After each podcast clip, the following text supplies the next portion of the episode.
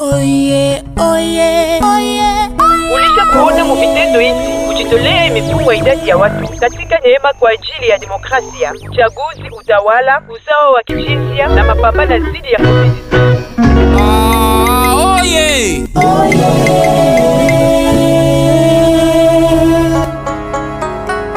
mara ya ine njo tamwambia ile profesi inasema utaambia oye akwe kuingia mukanisa yako Oye unaliweka makucha we peke jua nini kweri mi naliweka makucha juu ya kujua kama miko na lota au hapana.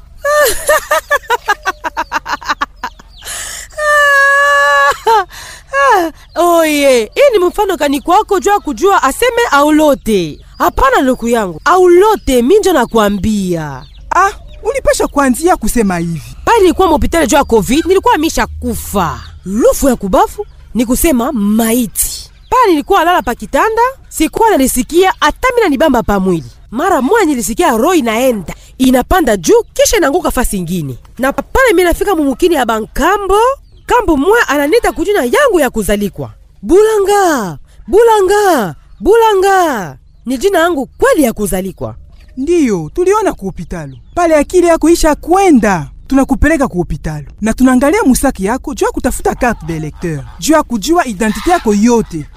Ah, nilikuwa nishapoteza mawazo njo munipeleka muhopitalo. tutayesema kisha. Bulanga ni jina yangu ya kuzalikwa, niliona hayo mubaya, njo mbala nilitika banite kachonganisha. Ile ni hadisi ingine. Turudie sasa kwa mambo ya lufu yangu.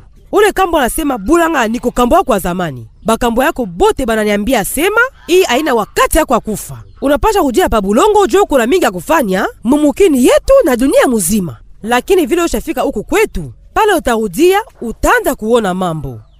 hmm, hmm. Ya kushangaa. ni hivi njo nilikuwa profetesi Lakini mwadisi yako shishikie fasi ile nkambo yako alikufikisha profetesi. eh?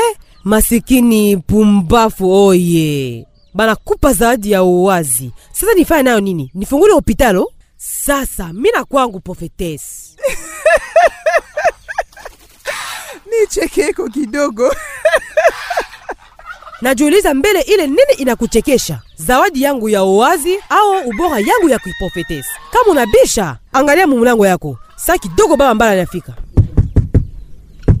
Hii ni matengenezo ya Habe Communication na usaidizi wa Internews na makuta ya Cooperation Suedoise kufuatana na programu MSDA. Hii ilisaidiwa kwa USAID na ba Suédoise na Suisse.